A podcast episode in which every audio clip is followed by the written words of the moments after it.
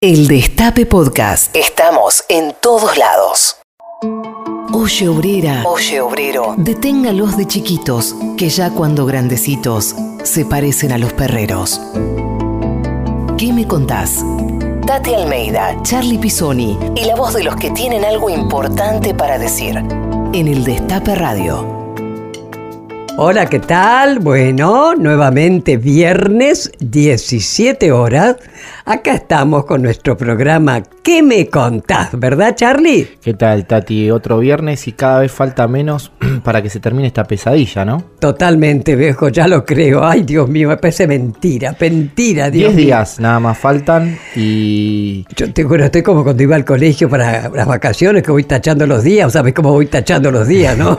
y además es que el 10 de diciembre va a ser una fiesta, una gran fiesta popular. Qué lindo. Ya lo anunció Alberto. ¿Vos viste? Vamos a estar festejando en, en Plaza de Mayo eh, para que los argentinos y las argentinas podamos volver a, a ser felices también, ¿no?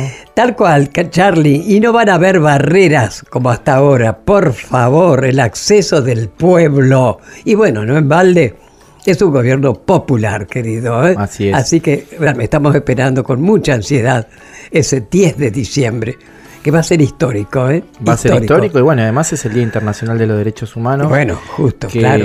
que bueno, que también le da otro, otro panorama. Bueno, te cuento, Tati, que hoy nos están acompañando Juan Tomala en la operación técnica, Agustina Santoro, Anabela González y Lalo Recanatini en la producción. Y eh, pueden visitar nuestras redes en Instagram, Facebook, Twitter como ¿Qué me contás? Y agradecerle a uno de los oyentes que vino a buscar la remera de buena vibra, remera que regalamos, que estuvo acá y nos trajo dos docenas de facturas. Ay, ¿y qué Unos facturas? bollitos calientes, Oh, este, bueno, eh, vamos a seguir regalando remeras más seguido, así vienen a visitarnos. eh. Em, Y sabés qué, Charlie, espera, y hay algo también, hablando de las fechas importantes, justamente el 8 de diciembre, día de la Virgen, ¿no es cierto? Pero el 8 de diciembre en la iglesia de la Santa Cruz del año 77, debido a la intervención de ese cobarde Astiz, tenemos 12 detenidos desaparecidos, entre ellas nuestras queridas tres madres, Azucena Villaflor, Esther Cariaga, y Mari Ponce de Bianco. Sí. Mari Ponce y Mari Ponce. Mari Ponce, Mari Ponce. Bueno, a raíz de esto, justamente todo el grupo, Mabel Cariaga, Adolfo, todos eh, van a ser como todos los años, van a recordarlos en la iglesia de la Santa Cruz a partir de las 17.30. Entonces, escuchen, numerosa audiencia, el 8 de diciembre en la iglesia de la Santa Cruz, eh, a partir de las 17.30 va a ser el encuentro, porque no es acto, es un encuentro con gente que tiene memoria para recordar a nuestras queridas tres madres y al resto de los familiares que fueron detenidos desaparecidos. Bueno, y si te parece, al final del programa hacemos una agenda porque hay muchas cosas para Sí, contar. mucho, mucho, la marcha de la y resistencia. Hay muchas cosas, por eso sí que al final del programa podemos eh, repasar Mejor. una agenda para invitar. Tal y hoy, ¿quién nos visita, Tati? ¿Quién nos visita? Anabel Cherubito. Exactamente. gran compañera, actriz. Qué Este, divina, sí va a ser un lujo. Sinceramente, es amorosa además. Un encanto de persona, así que la estamos esperando. Y ya prontito, ya nomás llega y va a estar con nosotros en nuestro programa ¿Qué me contás? Así es, vamos a escuchar un poquito de música. Puedo ver y decir, puedo ver y decir y sentir. Algo ha cambiado. Para mí no es extraño. Yo no voy a correr, yo no voy a correr ni a escapar de mi destino yo no pienso en peligro. Si fue yo para mí, lo tengo que saber, pero es muy difícil ver. Algo controla mi ser en el fondo de mí, en el fondo de mí vio temor fascinación nueva. Yo no sé bien qué, yo no sé bien qué vos dirás, son intuiciones verdaderas alertas. Debo confiar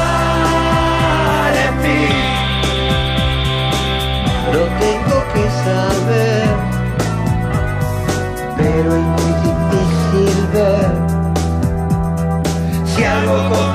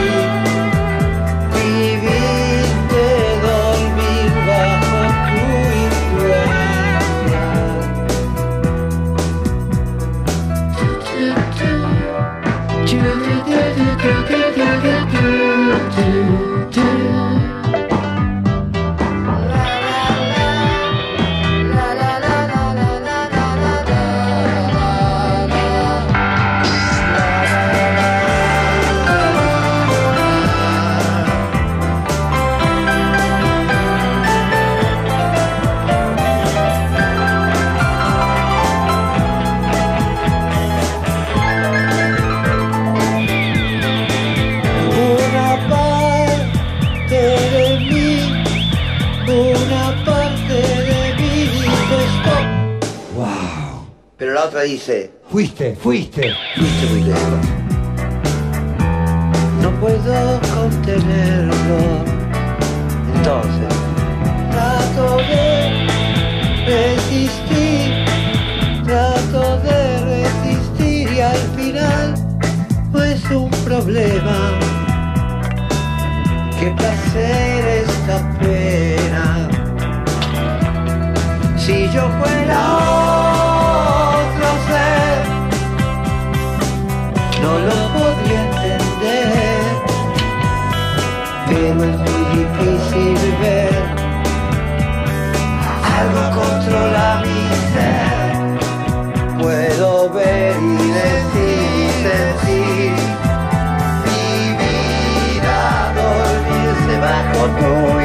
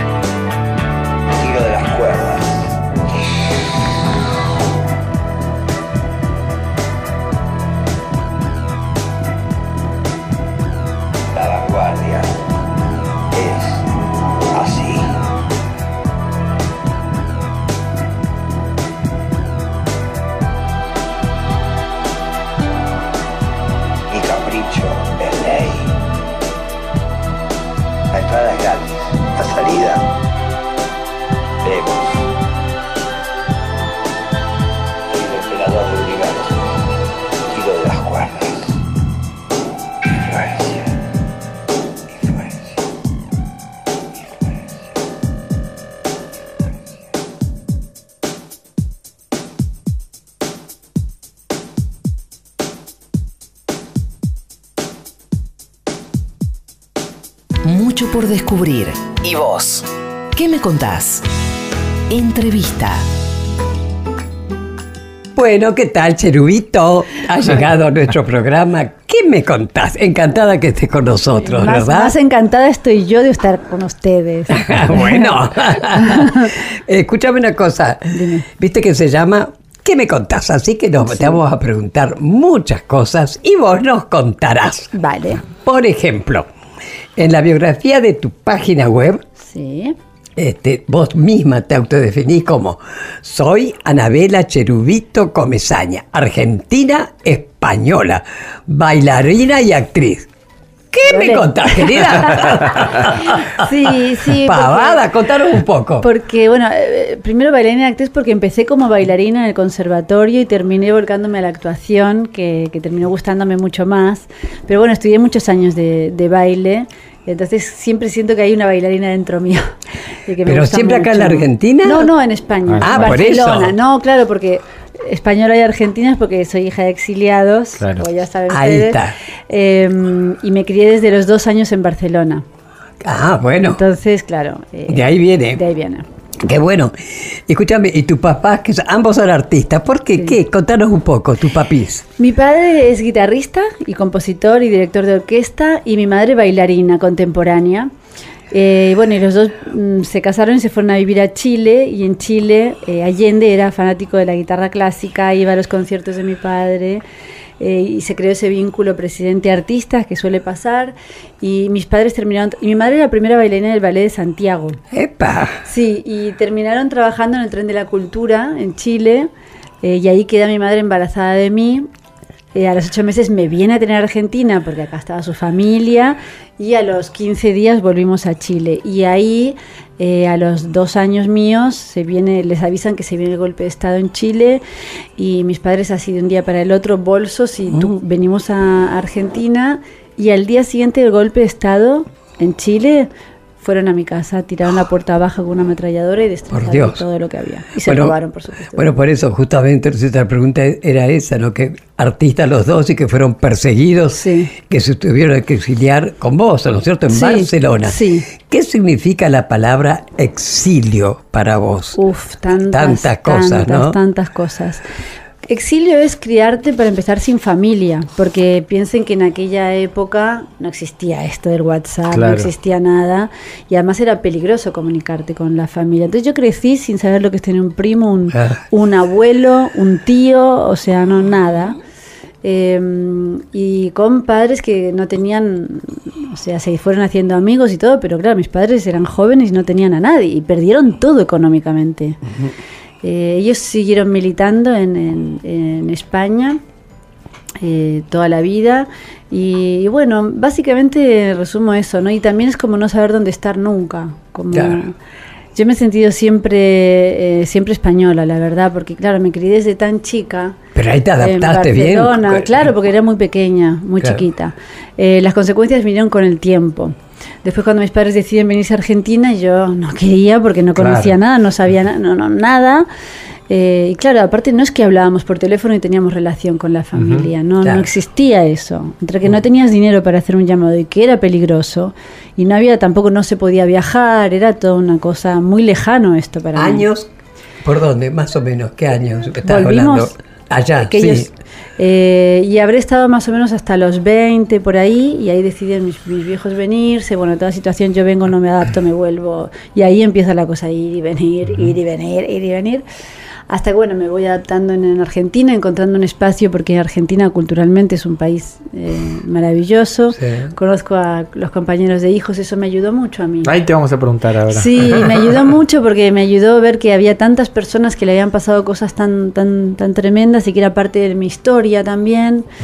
Eh, y fui encontrando como un lugarcito poco a poco en lo artístico, en la militancia y eso. Y, y bueno, Vos no tenés desaparecidos en tu familia. no, gracias no. a Dios. Amigos de mis padres sí, Sí, pero nosotros me no. imagino. No. Y cuando hablamos de España, ¿qué es lo que más te extrañas de allá? Porque viviste toda la adolescencia, Sí. toda la- ya hasta los veintipico. ¿Qué, qué, la playa, los amigos, la música? Tantas cosas, porque yo creo que uno no es de donde nace, sino de donde se cría, donde pasa la infancia y la adolescencia, que es lo que te marca para siempre. Y extraño mucho todo en ese sentido, o sea, Mm. los olores, la comida, mi, mi barrio, pasar por una calle donde tengo una historia. eh, eh, ¿Qué barrio vivías? en el Vall d'Hebron. Eh, bueno, el catalán, pensando porque eh, és mi segundo idioma també. Parlem en catalán, si os plau. Parlem, si vols. Ah, sí, és veritat, que tu una miqueta de parlar català. Eh, Lo único que sé es adeu. Muy bien, muy bien. A mí me causa mucha gracia cuando tiene el teléfono, porque vos llamas a una casa y te dicen digging. Ah, y me sí, pasa que me, sí. me causa mucha gracia que me digan digging. Digui, sí, sí, es como sí, dígame. Mis dos nietos son catalanes. Mi hijo está casado con una catalana y Claro, vive allá. claro, bueno, Sí. ahí está, hablan, viste que aprendes a hablar catalán. Yo aprendí a la vez que español, no, no te das cuenta, pues vas, los colegios son en catalán, Claro. la mayoría. Sí. No, te voy a decir que mis nietos hablan todo español y mi hijo es más porteño. Claro, y bueno, porque tu hijo no se le va a ir. Sí, no, no se le no va a ir, no se te va no nunca. perdió, es que Para es que es lo que yo siempre acá me hacen mucho bullying por el tema del acento. Eh, y es lo que no entiende la gente, que en realidad tu, tu lengua está desarrollada muscularmente ya de otra manera y tu cerebro tiene otra información. Claro. Y es muy difícil cambiar un acento. Si te fijas, casi nadie, a menos que lo haga a propósito, cambia un acento. Mira Messi, ¿cómo habla Messi? Como un porteño total. Sí, es ¿Y verdad. ¿Cuánto hace que vive allá? Porque es algo que es así naturalmente, ¿no? No, pues tenés un dejo lindísimo cuando hablas, sinceramente. Gracias, Tati. Eh, te quería preguntar, Ana, hace un- unas semanas se hubo una- un debate, todavía hay un debate muy importante en España con el tema de, de Franco, que Sí, sí, eh, sí, sí. bueno, el cuerpo lo sacaron del Valle de los Caídos, Sí. que es un lugar de homenaje Sí. este, a, a los caídos eh, durante la dictadura, y lo, lo sacaron del lugar, ¿no? Y hubo Sí. todo un resurgir con el tema. Y siendo una argentina española como te definís, Sí. ¿qué similitudes y diferencias, qué, qué cosas buenas y cosas malas ve- con- ves en esa comparación en las políticas de memoria de los dos países? Creo que aquí es superior mil veces la política de memoria porque en España no se ha querido tocar el tema Sí. nunca. De hecho, ustedes saben muy bien lo que le pasó al juez Garzón. Sí, claro. Lo saben perfectamente. Lo destituyeron por intentar justamente Sí. Eh, bueno, eh, hacer justicia con este tema. Eh, creo que están todavía muy negados porque también la forma en la que lo hicieron, todo ni siquiera fue algo reivindicador, ¿no? Sí. Sí. no, no, no fue algo. Creo que falta todavía mucho. Es una, una herida y una deuda pendiente de la democracia en España, sin duda. Sin embargo, hubo mucha solidaridad este, Sí. con, bueno, con los exiliados, con, con Latinoamérica, Ah, ¿no? sí, Es, mucha. es, este, es raro, ¿no? Lo que sucede, como con el tema propio no, no, no, no puedes avanzar, pero con sí. los otros temas sí. Sí, es verdad, es verdad. Fue un lugar de acogimiento muy grande de, de todos los exiliados eh, en, en su momento, ¿no? ¿Cómo no? Sí. ¿Cómo no? ¿Cómo Sí. los recibieron? Sí.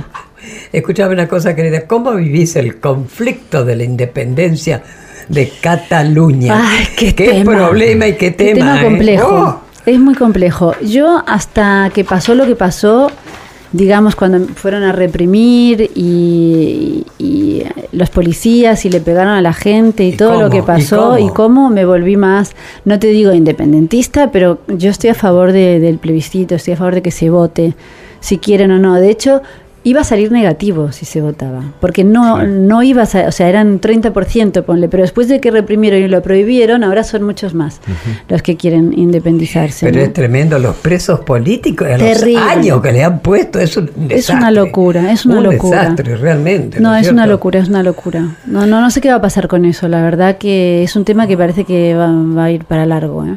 ¿Cómo no? ¿Cómo no? Sí. Bueno, hablando de Cataluña, vamos a escuchar un tema que eligió Ana- Anabel de otro catalán, que Eso. también es amigo de Tati, de Joan Manuel. Joan Manuel. Claro, y de mi padre. De tu padre, De mira. hecho, ellos en el exilio, con Serrat en Barcelona, eh, hacían muchísimos eventos.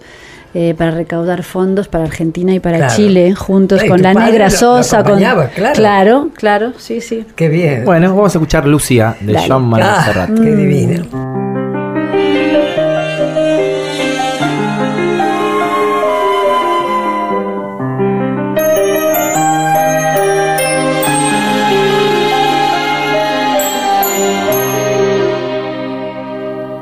Esta canción para ti, Lucía, la más bella historia de amor que tuve y tendré. Es una carta de amor que se lleva el viento pintado en mi voz ninguna parte, a ningún buzón. No hay nada más bello que lo que nunca he tenido, nada más amado que lo que perdí.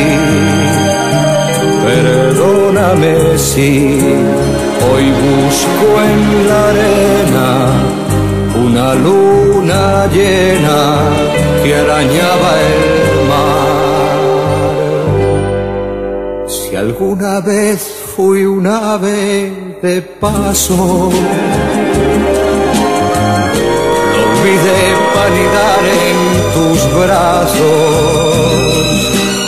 Si alguna vez fui bello y fui bueno, fue enredado en tu cuello y tus senos.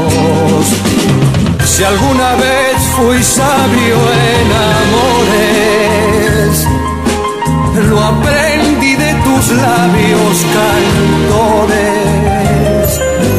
Si alguna vez amé, si algún día después de amar fue por tu amor, Lucía, Lucía. Tu recuerdo son cada día más dulces, el olvido solo se llevó la mitad y tu sombra aún se acuesta en mi cama con la oscuridad entre mi almohada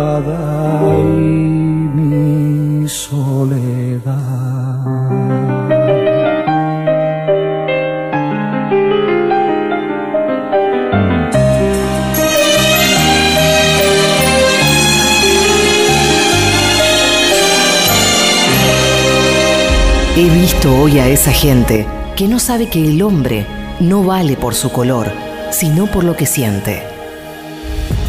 Escuchar, preguntar, decir. Tati Almeida y Charlie Pisoni. ¿Qué me contás? Escúchame, otra virtud, querida, por lo visto, Ay. que te gusta pintar. Ay, sí. ¿Dónde aprendiste esa técnica? ¿Qué te dio por ese no lado? quise Contame. nunca, siempre he querido estudiar todo, pero la verdad que la pintura no quise eh, estudiar porque pinto nada más que para liberar emociones, eh, porque por la vibración de los colores. Un día que yo jamás había pintado ni dibujado ni nada, un desastre. Pero me venían como colores a la mente, colores, colores, y dije, algo tengo que hacer con esto. Y me fui, me compré un- una tela y pinturas, y nunca más paré Ah. de pintar. Y pinto lo que me nace, en el momento no pinto para que sea lindo, tengo como setenta y pico de cuadros metidos en mi casa que... ¿Pero qué no sos hago tipo nada. paisajista o qué? No, para nada, todo abstracto. Ah, abstracto. Y surrealista también. Ajá, que lo Sí. entenderás vos. Sí, exacto. Tenemos ahí a Miró, a Dalí. Claro, los- hay una gran influencia, sí, de, sí. Claramente de los tengo catalanes. en la pintura mi influencia es toda española. Toda, o sea, también en la- la- las casas, los colores, Ay, sí. la cuestión de, de- de lo marroquí Eso. también, de sí, sí. Qué lindo, qué Sí, lindo. sí. Decime, y ahora hablemos un poco vos como mamá. ¿eh? Ay. A ver, ¿qué es lo más lindo que has vivido con tu hija Simona hasta Sí. ahora? ¿Qué edad tiene Simona? Simona tiene tres años. Ay, qué divina. Y le puse Simona por Simone de Beauvoir, porque es el personaje que yo estaba haciendo cuando me Tal quedé cual. embarazada de ella y quien, a quien admiro también. Eh, pobre niña, qué peso, ¿no? No, pero no. Eh, pues, ¿qué te puedo decir? Estoy muy sorprendida porque yo nunca había querido ser madre, Tati. ¿Ah, no? Nunca había estado en mis planes ni mis sueños, mm, esa cosa de ni casarme, ni tener Sí, no. hijos. ni- y de- sentía que no, no, no sentía el deseo real de ser madre y no quería hacer algo porque te lo impone la sociedad, porque eres mujer y tu obligación es, es Claro. como ser madre, porque Sí, tienes casar, útero. saber bordar, Sí, cocinar, anda. No, por eso. Entonces, eh, la verdad que no, no, nunca había querido.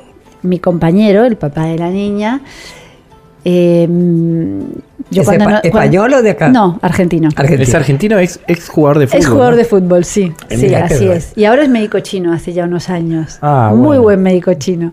Sí, es una mezcla interesante. Eh, bueno, eh, yo cuando nos conocimos y empecé que empezaba, que iba un poco en serio la cosa, pues yo fui siempre bastante fóbica también al compromiso. Eh, le dije, mira que yo no quiero ser madre, eh, si tú quieres ser padre, adelante, porque no quiero, no- no quiero privarte de eso. No, dijo, bueno, yo seré padre en otro momento. No sé si está bien que cuentes, pero lo voy a contar. Un día llega de una toma de ayahuasca, Ajá. Sí. sí, y me dice, tenemos que hablar. Eh, tenemos que hablar, tenemos que hablar. Y me dice, mira, si abrimos el camino viene una nena. Yo mucho no le di bola en el momento, después me quedó resonando la cosa y dije, yo tenía 43 años, Claro. siempre me cuidé, más suerte que tuve, nunca me había quedado embarazada, él tampoco había dejado embarazada a nadie, entonces dije, "Mm, si viene, viene, pero medio que no sabía si iba a venir porque la edad y todo el rollo. Ahora no. Pero la cuestión es que me quedé en- enseguida embarazada, bueno, a, los a las seis semanas perdí el primero Uy. y ahí pude darme cuenta que había un deseo real, porque Claro. fue tanto lo que me dolió perderlo, Claro. Mm. tanto, que dije, ah, bueno, evidentemente hay un deseo real que se ha despertado aquí. Eh, y O sea, bueno, por convencimiento, Sí, justamente. exacto, Eso es lo importante. Exacto, que era lo que a mí me, Claro. me importaba. Y instantáneamente, eh, en cuanto pude volver a intentar, porque primero el cuerpo se tiene que limpiar y eso, y me quedé embarazada de Simona.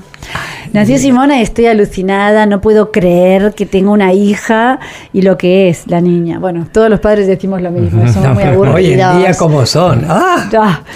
Sí, espabiladísima, bueno, muy muy estimulada la niña. Después tendré que bancarme lindo, eso. lindo, algún momento hermoso que hayas vivido con ella. Uy, tantos, aprendo tanto de ella, sobre todo es eso, es como una maestra, ¿no? Porque uno aprende de los hijos ¿Cómo no? tanto. Ya te diría, no solo en la vida entiendes a tus padres, te amigas con tus padres, sino que además eh, en mi profesión. Porque el- si hay algo que el niño es, es el aquí y el ahora, y cuando juega es eso a lo que juega, Claro. y son los mejores actores del mundo. Eh, y bueno, no, la disfruto en todo, en todo, en todo. Su crecimiento, las cosas que pregunta. Eso. No, sí, unas cosas. El otro día me dice, mamá, ¿dónde está la oscuridad? ¿No? Esas No. cosas de, ¿dónde está? Y digo, uy, bueno, qué pregunta profunda. Pero bueno, un montón de cosas que, que me matan. Ay, mamá, te amo, ay, qué hermosa que sos. Me dice, yo me muero, me muero. Las cosas que tiene. Yo tengo una, vi dos viñetas, una de siete y la de cuatro. Y la de cuatro, la vez pasada decía, vos sabés, Fabi, mi hija, a la Sí. abuela, ¿no? Sí. O sea, me gusta Rosa o Simona, no sé cómo, ¿no? Y entonces le dice, ah, sí, ay, sí, dice, entonces le dice la de siete, no vas a poder tener hijos. entonces Uma dice, entonces me busco un chico. Cuatro, ¿ah? No, sí, sí, viene muy espabilada. Ana, te vamos a escuchar un audio a ver qué opinas de esta frase. Esa es una cosa que estoy oyendo decir todos los días, de que hoy hay más peronismo que nunca. Y yo siempre contesto lo mismo, que no creo que es porque nosotros hayamos sido demasiado buenos, sino porque lo que nos han sucedido han sido tan malos que al final hemos resultado óptimos nosotros. Estoy de acuerdo. El general. Estoy de acuerdo. Yo llego a la conclusión, a mí me costó mucho entender el peronismo porque venía de España. claro, que Dije, fascismo, el no, peronismo no, y no solo eso, el sino la derecha, la izquierda, el Sí. centro, todo junto. Era como, era un militar. Entonces, como, como muy confuso. Cuando lo entendí, también entendí que hay algo donde este país o, o gobiernan los peronistas o es un desastre. Todo lo demás es un desastre. Yo estoy, a, mí me gusta el peronismo de izquierda, porque lo hay. Claro. Lo hay. Yo creo que el kirchnerismo tuvo, por eso a mí me gustó y apoyé, porque tuvo muchas cosas como el juicio a los militares, que para mí fue eh, fundamental. ¿Qué te Tantas cosas que hicieron, que para mí tiene que ver con, con una ideología que es la que tengo yo, que es una ideología de izquierda, un mundo más justo, más equitativo. Eh, muchas cosas que hicieron que, bueno, que, que esa parte a mí me gusta mucho, mucho. ¿Alberto te genera lo mismo? Me gusta, Alberto. Mm. Me gusta, me Sí. Me gusta. Da Eh, confianza, ¿viste? Da confianza, Sí. algo que le crees, ¿no? Ahí Que está, sí, tal cual. sí. Tal cual. Sí, Sí, la verdad que sí, me gustó mucho lo que dijo de la legalización del aborto, por supuesto, Claro. porque es una lucha muy, muy, porque lleva mucho atrás de eso. Claro, Tiene y que ver seguro. con los derechos de la mujer, con tantas Total. cosas, las libertades, ¿no? Es que Cristina es una estratega. Vos te crees por algo lo puso Alberto, sí, querido. ni Epa. hablar, ni hablar, ni hablar. Una Yo creo genia, que genia. sí, sí, sí. Total. Ana, recién comentabas eh, hace un ratito que eh, cuando vos te viniste a, la Argentina eh, tuviste un acercamiento a la agrupación Hijos. Yo me acuerdo perfectamente en un escrache que hubo en Villa Urquiza a, Sí. uno de los represores que vivía por allí, que eran varios. Eh, Sí. creo que era el escrache a Pellón, que nos reprimieron porque nosotros tiramos bombitas de pintura roja, vos Tati sabés mucho. Sí. Y eso era como el momento donde nos reprimían. Este, Y después nos metieron presos por eso, porque nos resistimos a que nos detengan Claro. y demás. Y en la comisaría, Tati, te cuento porque Ana ya lo sabe. Nosotros estuvimos toda la noche ahí esperando que liberen a los compañeros. Era el año 96, 97, no me acuerdo. Y Ana vivía enfrente o al lado. Al lado, sí. Eh, y nos bajó toda la noche mate, café, este, galletitas. Eh, ¿Cómo fue ese acercamiento que vos tuviste con hijos y, y además con los organismos de derechos humanos, no? Sí, fue muy, muy revelador, muy, muy raro, porque no me había hecho cargo hasta ese momento de que yo era una hija de exiliados. O sea, es como que mis padres, dentro de su miedo de los exiliados, me decían, no hables de... Tenían todavía ese miedo del claro. exiliado, de no contar mucho, ¿viste? Cuando volvimos, que yo era hija de exiliados, que mis padres. Entonces tenía como esa cosa un poco guardada. Y un día venía de la casa de Gastón Pauls, mi amigo, bien, compañero hace tantos años, y, está, y llegué, no sé, como a las 2 de la mañana, 3, y pasé justo por enfrente de la comisaría y los vi a ustedes con los carteles y algo me pasó cuando subí a mi casa, algo muy fuerte energéticamente que dije, yo tengo que estar ahí abajo, Ajá. no tengo que estar aquí arriba. Mi lugar es ahí. Dije, no sé cómo, cómo se les parecerá rarísimo, porque además yo ya era conocida Claro, en vos ese momento. sí, sí, sí. Entonces preparé unos termos con mate, con café y bajé hola. Aparte de la comisaría de los policías que por supuesto me conocían y que vivían lado y que me sacaban gente de la puerta de mi casa a veces, era toda una situación. Y me acuerdo que bueno, pasé toda la noche ahí con ellos y que a la mañana que empezaron a llegar eh, las- Los medios, los sí. medios, ustedes me obligaron a subir a mi casa. Yo decía, no, ahora me la banco, me quedo. Y me decían, no, tú tienes que seguir trabajando y son unos divinos totales. Y me, te me obligaron a- y te mimaron. Sí, total. Y después se vinieron todos a casa, me acuerdo, cuando los sacaron a los chicos, se vinieron a casa y a partir de ahí, bueno, la verdad, bueno, era un momento difícil Era un momento hijos, ¿te difícil, acuerdas? sí, sí, sí, nos Era mucho, sí. éramos como una Se organización que dividió estaba, después. Claro. estaba, digamos, como en la mira de los servicios, nos Mm. amenazaban. Bueno, los, los genocidas seguían libres y además, no solamente que seguían libres, sino que además tenían rangos más altos, o sea Sí, que claro. el aparato represivo estaba Claro.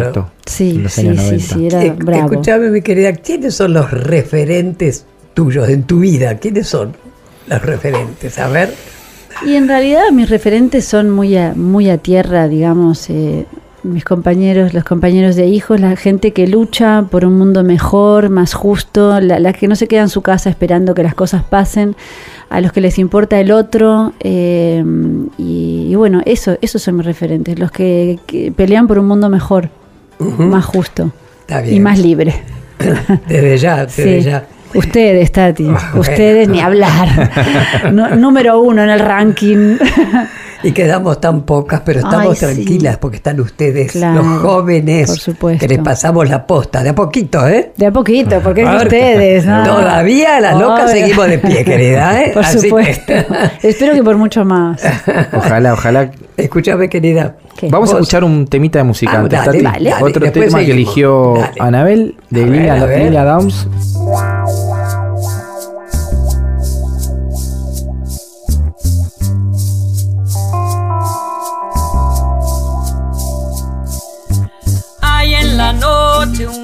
Y se escucha lejano. Cuentan al sur, es la voz del silencio. En este armario hay un gato encerrado. Porque una mujer, porque una mujer defendió su derecho. De la montaña se escucha la voz de un rayo.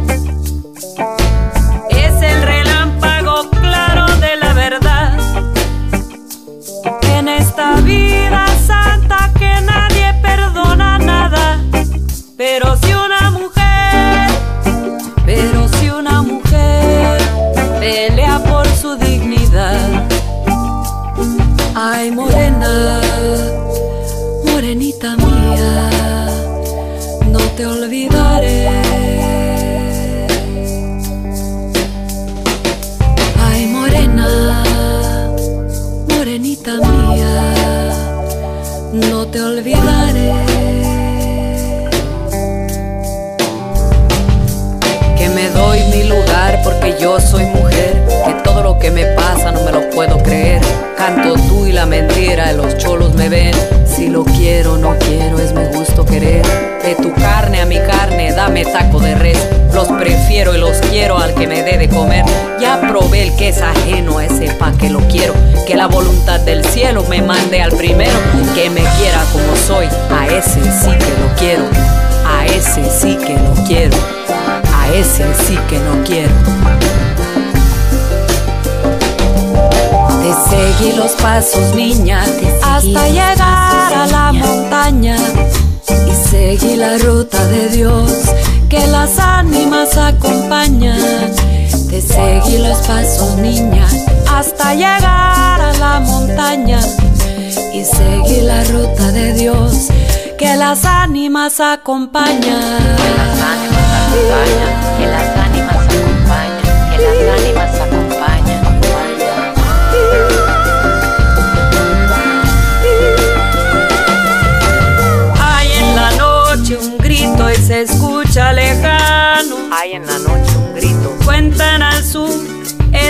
Voz del silencio. En este armario hay un gato encerrado.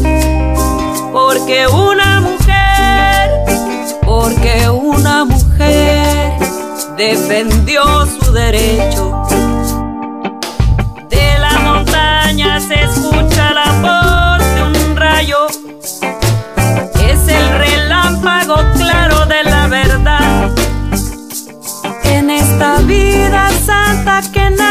Perdona nada. Pero si una mujer, pero si una mujer pelea por su dignidad. Ay, morena, morenita mía, no te olvidaré. Estás escuchando a Tati Almeida y Charlie Pisoni. ¿Qué me contás? En el Destape Radio. Bueno, y acá estamos con Cherubito, que justamente te voy a preguntar. Sí. Yo creo que era un sobrenombre, te vas a reír. Contanos un poco tu apellido, cómo es el Es tema. que todo el mundo cree que es un sobrenombre porque es tan raro, porque en realidad eh, es un error, digamos, de, o sea, mi, pa- mi abuelo lo mandaron de Italia en un barco, como tantos, Sí. solito, porque además era huérfano. Eh, entonces llegó aquí y le preguntaron el ¿Cuántos años nombre. tenía ocho, ocho años, mi Oh. amor, solito. Y llegó aquí y cuando le preguntaron el nombre, él dijo Vicente y el apellido no sabía. Él no sabía cuáles eran sus apellidos, lo habían abandonado a él. Pobrecito. Y entonces le dijeron, bueno, Cherubito. Y bueno, y quedó Cherubito como el apellido. Y es único en el mundo porque, claro, no hay otro Cherubito. Es un Claro. invento. Es un invento. Ni siquiera es, no sé, querubito, querubín, Claro. algo de. No, no, no. No, es una cosa quedó rarísima. así. Quedó Cherubito. Ay, qué genial, mira Sí, vos. sí. Bueno, a ver, te pregunto, vos estuviste interpretando hace un tiempo a Simón de Bovary, ¿no es cierto? En el Sí. espectáculo Ser Ellas, donde hay un encuentro estupendo, ¿no es cierto?, entre Frida Kahlo y Eva Perón. ¿Cómo fue interpretar ese personaje? ¿Vos qué papel hacías, Simón? Sí, yo Claro. elegí hacer a Simón de Beauvoir. Y de ahí viene tu hija, el nombre. El nombre, claro, porque es una obra que yo amo, porque fue una idea que yo siempre tuve de juntar estos tres personajes que admiro profundamente: Frida Kahlo, Simón de Beauvoir y Eva Perón. Qué Entonces bueno. se me ocurrió, eh, esto ya te digo hace seis años de esto. Em, Pero la seguiste haciendo hasta hace la poquito. seguí haciendo hasta hace poco y espero seguir haciéndola a bien. futuro. Vos la Porque viste, además- Tati, a Tati le gusta ir al Ay, teatro. Ay, te ¿eh? va a Sí. encantar, Tati. pero Además, es, es, en este momento es como que la obra se resignifica por Claro, el feminismo. claro, Claro. Eh, porque es eso, es una obra absolutamente feminista. Eh, la, escribió, la idea fue mía y después hablé con Erika Halvorsen, que escribió una obra maravillosa que entendió todo lo que yo quería contar de estos tres personajes. Y se puede, es como un repaso de la vida, eh, las reflexiones, porque además son cosas muy literales, porque las tres eh, o sea, se escribían, se ¿Qué te hacían parece? discursos, o sea, hay cosas. eh, y la verdad que es una obra fueron, que sí, De todo, de todo. es una obra que amo. Perdón, ¿y que la vas a dar de nuevo? Espero sí volver a hacerla todavía, no, no sé cuándo, pero sí, siempre sale a. Tati a- quiere ir, ya te lo Pero está diciendo Tati, más vale, más su vale que te sonrisa voy a te está diciendo que invitar. quiere ir. Además, me encanta Estoy el con. Fabiana García Lago y Ana Celentano también. Ah, ellas dos. Mirá, Sí, mirá sí. qué maravilla. Sí. Bueno, vos desde el grupo de actrices argentinas, ¿no es cierto? Sí. Donde sos una activista. Sí. Este, realmente, ¿cómo vivís? ¿Cómo vivís las jornadas de la lucha, este movimiento de mujeres estupendo? Y bueno, y la que fue ahora en los otros días el Mundial contra la violencia de género, ¿no? Sí, sí. ¿Cómo lo vivís? ¿Cómo participás en todo esto? Y la verdad, con mucha pasión, te, te diría que también angustia, porque todo lo que lleva mucha pasión también te angustia, porque digamos, le ponemos mucho tiempo, mucho amor y también vemos cosas muy terribles y estamos muy unidas, eso me gusta mucho, nos hemos unido, hemos una especie de hermandad entre nosotras y creo que es muy importante lo que están haciendo todos los grupos feministas, todas las organizaciones feministas en este momento en Argentina, que te digo que nos están mirando del mundo entero, ¿eh? Sí, por lo que está no. pasando aquí con los movimientos feministas es algo muy potente, muy fuerte y por suerte se está contagiando eh, en Latinoamérica y bueno, también en Europa han empezado hace mucho, mucho más, ¿no? Digamos, eh, hay cosas que en las que están mucho más avanzados que nosotros, pero, pero la verdad que eh, me parece que es un espacio súper importante y que ha venido para quedarse y no hay marcha atrás con Desde esto. ya.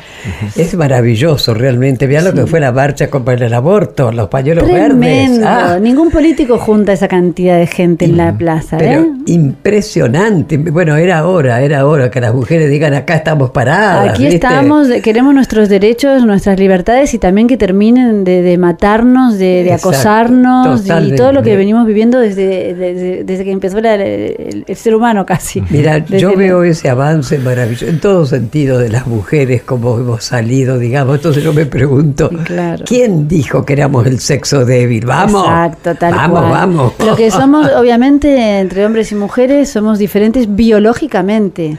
Después, todo lo demás, lo que tiene que ver con los derechos, las igualdades, las libertades, las responsabilidades, somos iguales. Sí, pero yo soy un amante de la pareja, pero así juntos, ¿eh? Ni Pareja, atrás ni adelante. pareja. La pareja, Exacto. desde ya. Vamos a escuchar un audio que Es que tiene. ustedes son feministas, Perdón. Tati. Sí, sí. Claramente. sí. Es ya. precursora. Sí, sí, claro, precursora. claro. Sí, sí. Vamos a escuchar un audio que tiene que ver con esto que estamos charlando. A ver, Ana, si te acordás. ¿Qué estuviste haciendo? ¿Qué?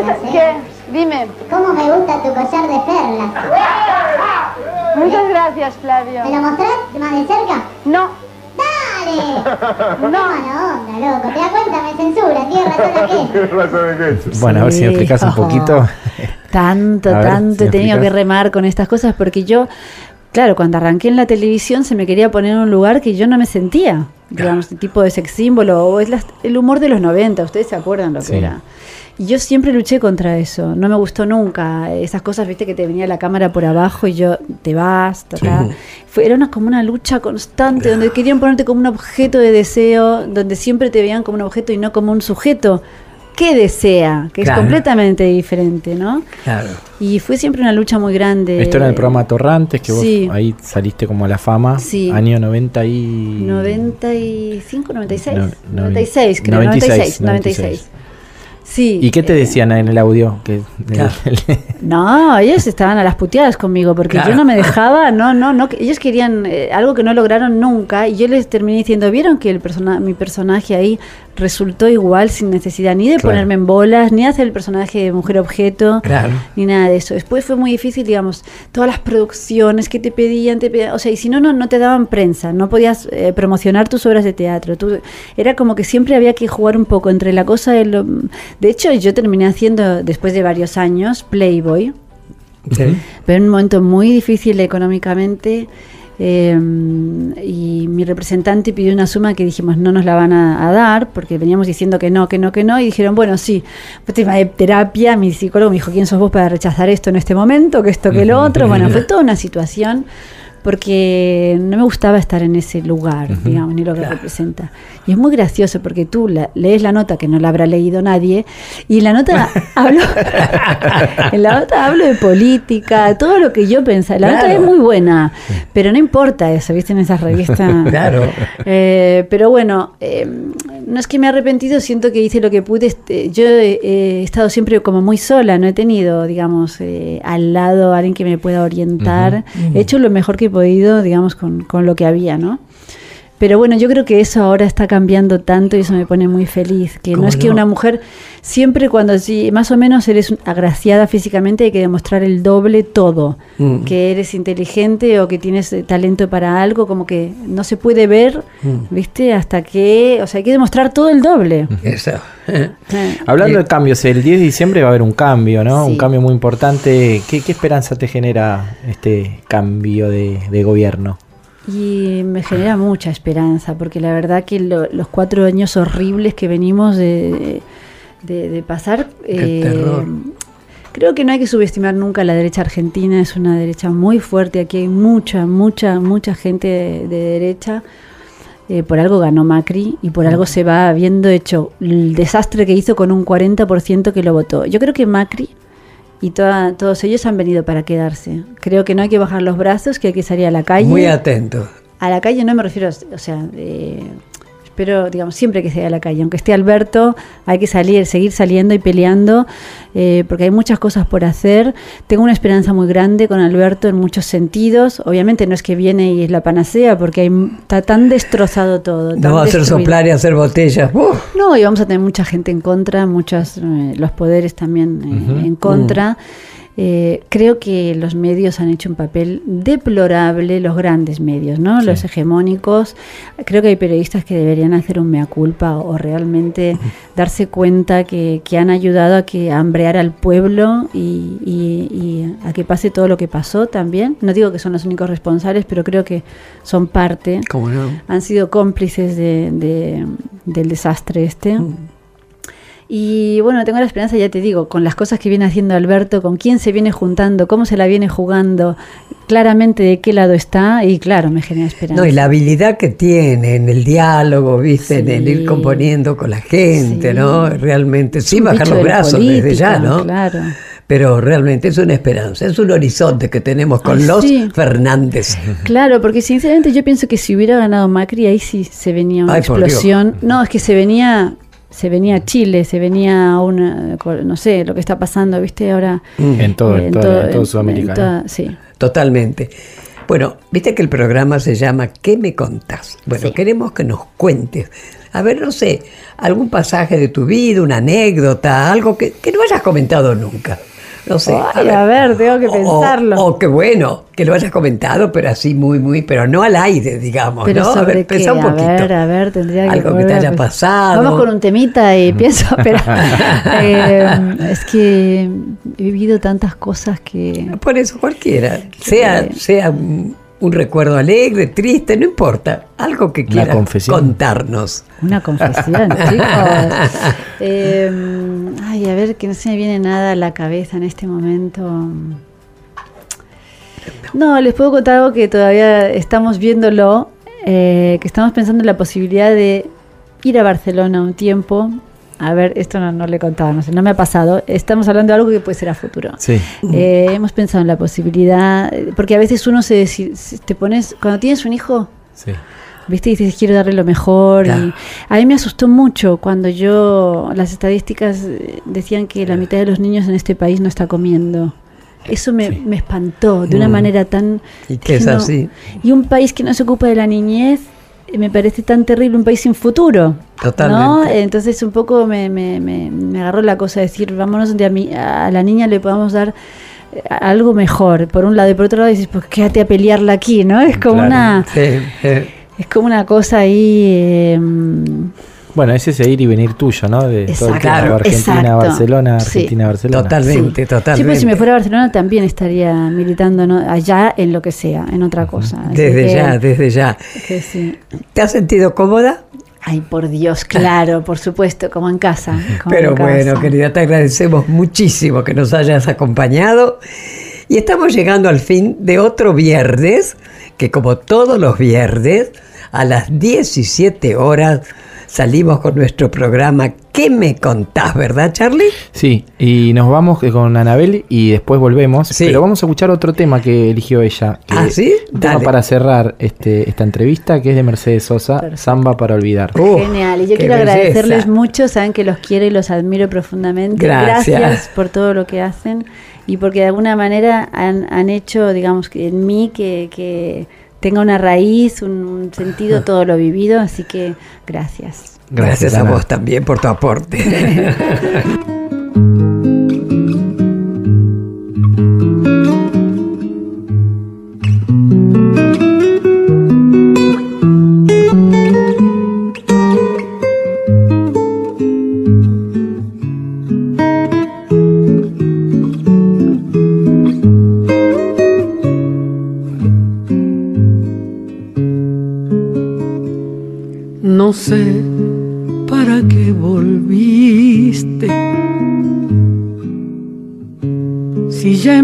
empezaba a olvidar.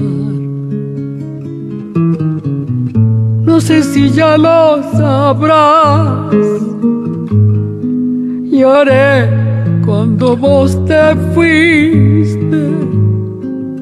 No sé para qué volviste. Qué mal me hace recordar.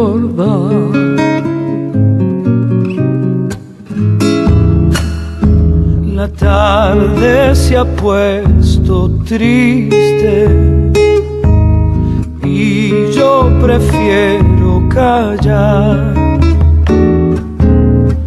¿Para qué vamos a hablar de cosas que ya no existen? No sé para qué volviste ya ves que es mejor no hablar. Qué pena me da saber que al final de este amor ya no queda nada. Solo una pobre canción da vueltas por mi guitarra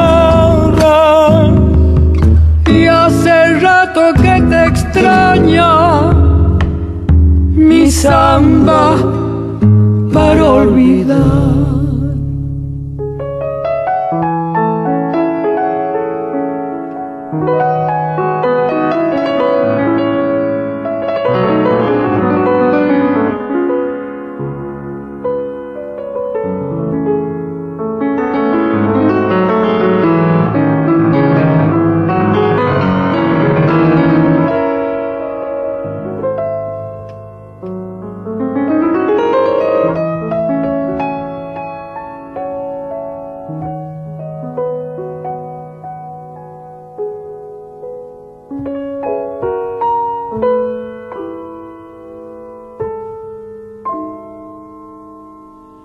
Samba vivió conmigo,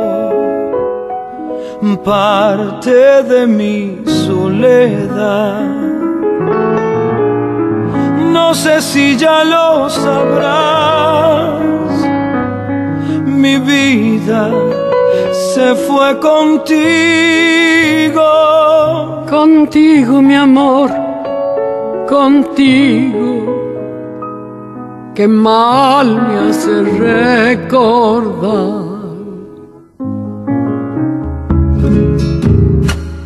Mis manos ya son de barro, tanto apretar al dolor. Y ahora que me falta el sol, no sé qué venís buscando. Llorando, mi amor. Llorando. También olvidame vos. Qué pena me da saber que al final de este amor ya no queda nada. Pobre canción da vueltas por mi guitarra. Y hace rato que te extraña mi samba para olvidar.